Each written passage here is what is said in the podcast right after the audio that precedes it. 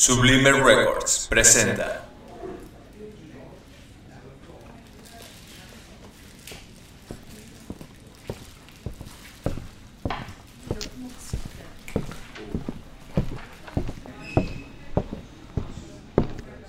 Es verdad, siempre he sido nervioso, terriblemente nervioso.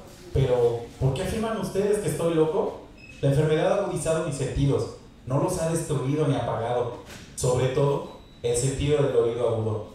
Oigo todo lo que puede oírse en la tierra y en el cielo. Oigo muchas cosas del infierno.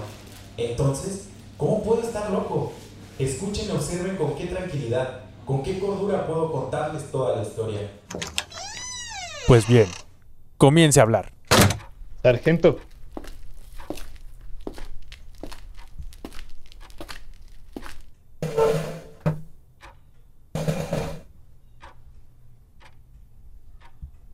Me resulta imposible decir cómo surgió en mi cabeza esa idea por primera vez. Pero, una vez concebida, me persiguió día y noche. No perseguía ningún fin, ni tampoco estaba colérico. Yo quería mucho al viejo. Nunca me había hecho nada malo. Nunca me había insultado. Su dinero no me interesaba. Creo que fue su ojo. Sí, eso fue. Tenía un ojo semejante al de un buitre. Era un ojo de un color azul pálido, con una fina película delante. Cada vez que posaba ese ojo en mí, se me enfriaba la sangre. Y así, muy gradualmente, fui decidiendo quitarle la vida al viejo y quitarme así de encima ese ojo para siempre. Espera que creamos que el asesinato que usted cometió fue por causa del ojo ciego de ese hombre. Así fue. Usted crea que estoy loco. Los locos no saben nada. Pero debería haberme visto. Debería usted haber visto con qué habilidad procedí, con qué cuidado, con qué previsión, con qué disimulo me puse a trabajar. Nunca había sido tan amable con el viejo como la semana antes de matarlo. Todas las noches, cerca de la medianoche, hacía girar el picaporte de su puerta y la abría, con mucho cuidado. Y después, cuando la había abierto lo suficiente para pasar la cabeza, encendía la luz de una lámpara, tapándola con la mano, de modo que no se viera ninguna luz, y tras ella pasaba la cabeza. ¿Le parece a usted gracioso? Por supuesto. Se habría reído usted si hubiera visto con qué astucia pasaba la cabeza. La movía muy despacio, muy lentamente, para no molestar el sueño del viejo. Me llevaba una hora meter toda la cabeza por esa abertura hasta donde podía verlo dormir sobre su cama. ¡Ja! ¿Podría un loco actuar con tanta prudencia? Y luego, cuando mi cabeza estaba bien dentro de la habitación, abría la linterna con cautela, con mucho cuidado, hasta que un solo rayo de luz cayera sobre el ojo de buitre. Hice todo esto durante siete largas noches, cada noche cerca de las doce, pero siempre encontraba el ojo cerrado y era imposible hacer el trabajo, ya que no era el viejo quien me irritaba, sino su ojo. Y cada mañana, cuando amanecía, iba sin miedo a su habitación y le hablaba tranquilamente, llamándole por su nombre con voz cordial y preguntándole cómo había pasado la noche. Por tanto, verá usted que tendría que haber sido un viejo muy astuto para sospechar que cada noche, a las 12, yo iba a mirarlo mientras dormía. Su habitación estaba tan negra como la noche más cerrada, ya que él cerraba las ventanas por miedo a que le entraran ladrones. Entonces, sabía que no me vería abrir la puerta y seguí empujando suavemente. La octava noche, fui más cuidadoso cuando abrí la puerta. El minutero de un reloj de pulsera se mueve más rápido de lo que se movía mi mano. Nunca antes había sentido el alcance de mi fuerza, de mi sagacidad. Casi no podía contener mis sentimientos de triunfo, al pensar que estaba abriendo la puerta poco a poco y él ni soñaba con el secreto de mis acciones e ideas. Me reí entre dientes ante esa idea, y tal vez me oyó porque se movió en la cama, de repente, como sobresaltado. Pensará usted que retrocedí, pero no fue así. Ya había introducido la cabeza y estaba por abrir la linterna, cuando mi pulgar resbaló con el cierre metálico y el viejo se incorporó de la cama, gritando. ¿Quién anda ahí? Me quedé quieto y no dije nada. Durante una hora entera, no moví ni un músculo y mientras tanto no oí que volviera a acostarse en la cama. Aún estaba sentado, escuchando, tal como yo había hecho noche tras noche, escuchando los relojes de la muerte en la pared. Oí de pronto un leve quejido y supe que era el quejido que nace del terror. era el ahogado sonido que brota del fondo del alma cuando el espanto la sobrecoge. Comprendí lo que estaba pensando el viejo y le tuve lástima. Entendí que había estado despierto desde el primer ruido. No es más que el viento en la chimenea. No es más que un ratón que camina sobre el suelo. Sí, eso es. Había tratado de darse ánimo con esas suposiciones, pero todo era en vano. Después de haber esperado largo tiempo, con toda paciencia, sin oír que volviera a acostarse, decidí dejar pasar un poco de luz de la linterna. Y entonces vi su ojo. Estaba abierto, bien abierto, y me enfurecí mientras lo miraba. Lo veía con total claridad, de un azul apagado, con aquella terrible membrana que me lava el alma. Y sin embargo, no podía ver nada de la cara o del cuerpo del viejo. ¿No les he dicho ya que lo que toman erradamente por locura es solo una excesiva agudeza de los sentidos? No digas estupideces. Oficial, contrólese. Por favor, continúe. Bueno, en aquel momento llegó a mis oídos un resonar apagado y presuroso. Aquel sonido también me era familiar. Era el latido del corazón del viejo.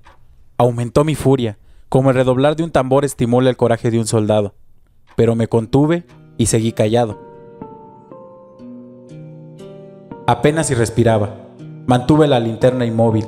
Intenté mantener con toda firmeza la luz sobre su ojo. Mientras tanto, el infernal latido del corazón iba en aumento. Crecía cada vez más rápido y más fuerte a cada instante. El terror del viejo debe haber sido espantoso. Le he dicho que soy nervioso, y así es. Sin embargo, por unos minutos más me contuve y me quedé quieto. Pero el latido era cada vez más fuerte. Creí que aquel corazón iba a explotar y se apoderó de mí una nueva ansiedad. Los vecinos podrían escuchar el latido del corazón.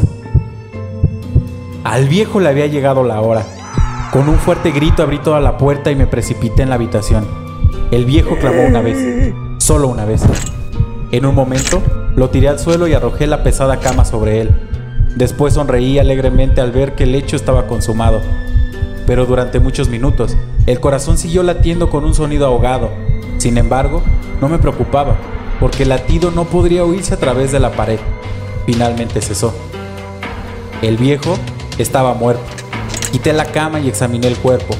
Sí, estaba muerto, completamente muerto. Tu ojo ya no me preocuparía más.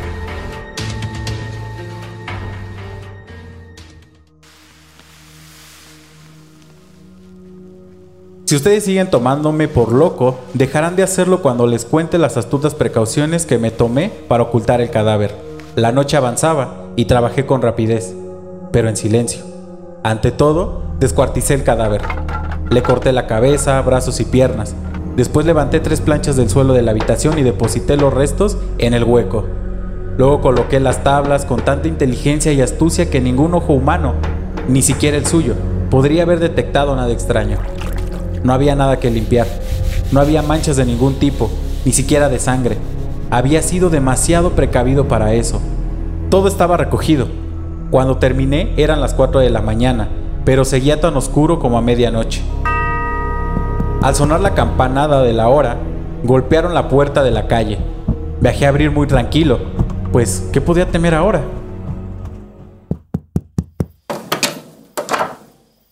Buenas noches, señor. Disculpe las molestias, pero los vecinos me han informado gritos provenientes de su casa. ¿Cree que podamos inspeccionar? Sin cuidado, adelante.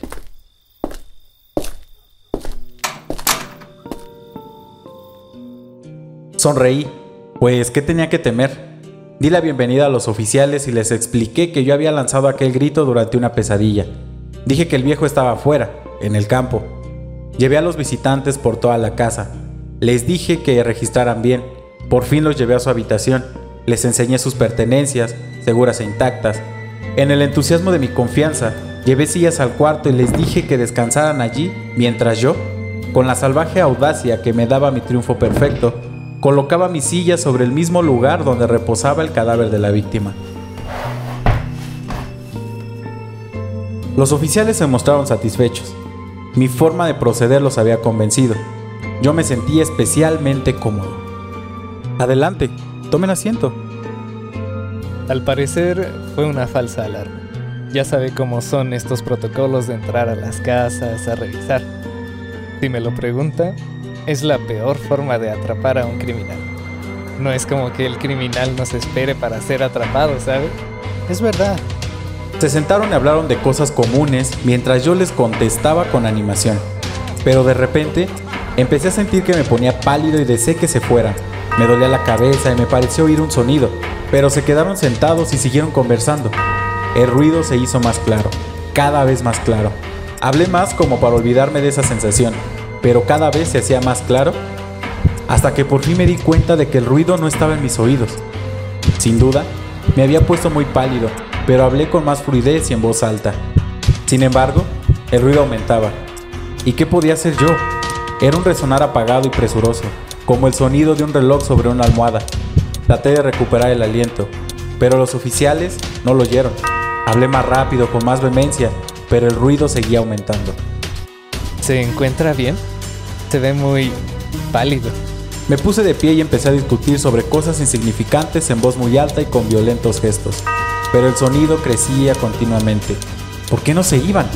Caminé de un lado a otro con pasos fuertes, como furioso con las observaciones de aquellos hombres, pero el sonido seguía creciendo. Oh Dios, ¿qué podría ser yo? Balanceando la silla sobre la cual me había sentado, raspé con ella las tablas del suelo, pero el ruido aumentaba su tono cada vez más. Oiga, ¿qué está ¿Qué haciendo? pasa? ¿Qué pasa? Crecía y crecía y era cada vez más fuerte. Cualquier cosa era más soportable que ese espanto. Ya no aguantaba más esas hipócritas sonrisas. Sentía que debía gritar o morir. Y entonces, otra vez, escuchen, más fuerte, más fuerte, más fuerte. No fijan más, lo saben. Confieso que lo maté. Levanten esas tablas. Aquí, aquí, donde está latiendo su horrible corazón. He escuchado suficiente. Oficial, lléveselo. Sí, señor. Levántate, lunático.